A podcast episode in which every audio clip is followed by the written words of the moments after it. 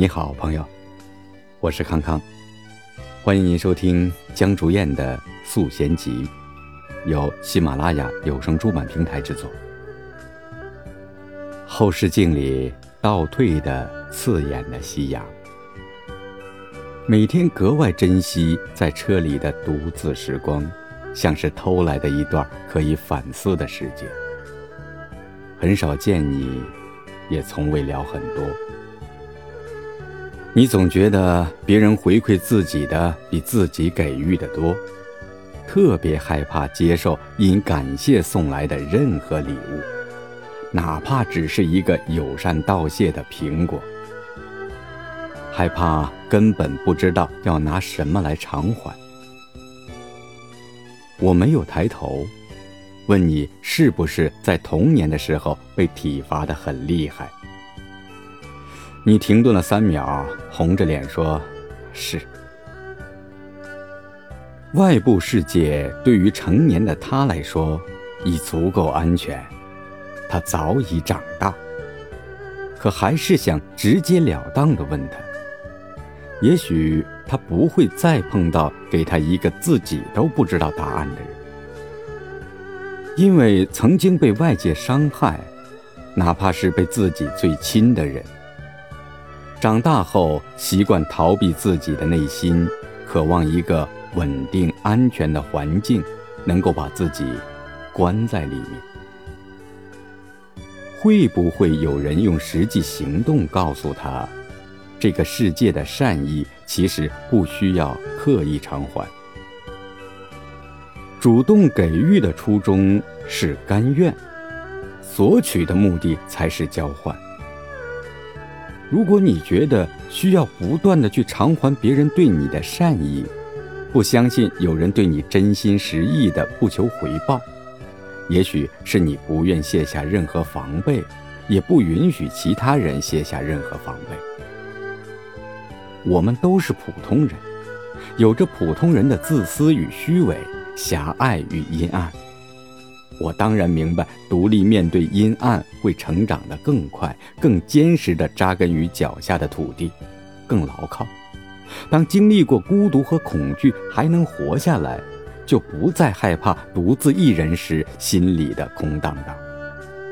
可如果有人在生活的风雪中递给冻僵的你一杯热饮，也许是在曾经相似的场景中被同样对待。他不仅是在帮助你，也是在帮助曾经的自己。他并不一定要让你在往后偿还什么。年少的时候，渴望长大，渴望远方一切美好的东西；但是成熟之后，发现一直在寻找童年时候的自己。得到足够的爱。便会有欲望用行动将这种善意传递出去。当需要被人满足，自己付出去的也会更多。主动给予这个世界的越多，内心便越满。善良的含义很广，而对于人的仁慈和悲悯，却有着更深沉的含义。一个人成长的力量越来越强之后。就会倾向于做更真实的自己。表面上听话与乖巧，很可能内心有着与之匹敌的狂野与毁灭。在自由、控制、倾轧和自我防备中，人往往容易选择后者。你可以选择继续封闭这个世界，抗拒这个世界，泾渭分明地划分着索取与偿还。也可以选择麻痹自己，或者在记忆里反复折磨自己。但你要相信，你生命里的机会是超越这些痛苦和同情的。我们的一生平凡而又渺小，碌碌几十年，不过是在克制中活得坦荡，在坦荡里活得真诚。在真诚中活得谦卑，在谦卑中学会慈悲。趟过浑浊的岁月泥沙，始终对生命心怀善念与敬畏。生命是一场觉醒。